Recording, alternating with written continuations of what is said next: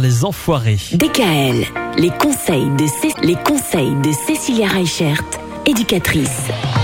Quand on a envie d'avoir un enfant, parfois, on préférerait avoir soit un garçon, soit une fille. Il y a des méthodes qui apparemment, pour certaines, fonctionnent plus ou moins bien. Et vous nous en parlez, Cécilia, depuis le début de cette semaine. Vous pouvez bien sûr réécouter l'ensemble de ces chroniques sur le site de la radio. Aujourd'hui, on va s'intéresser à l'alimentation de la maman. Est-ce que l'alimentation de la maman peut avoir un rôle sur l'enfant qu'on veut avoir? Alors, il paraîtrait effectivement, selon certains nutritionnistes, que la maman, ayant un régime alimentaire plutôt sucré avant du coup la conception et tout au début du coup de la conception de cet enfant, pourrait avoir plus de chances d'avoir une fille.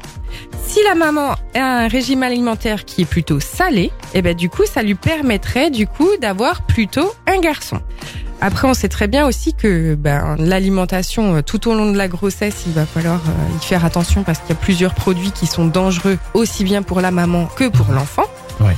Mais effectivement, le fait d'avoir un régime alimentaire particulier, il y a énormément de méthodes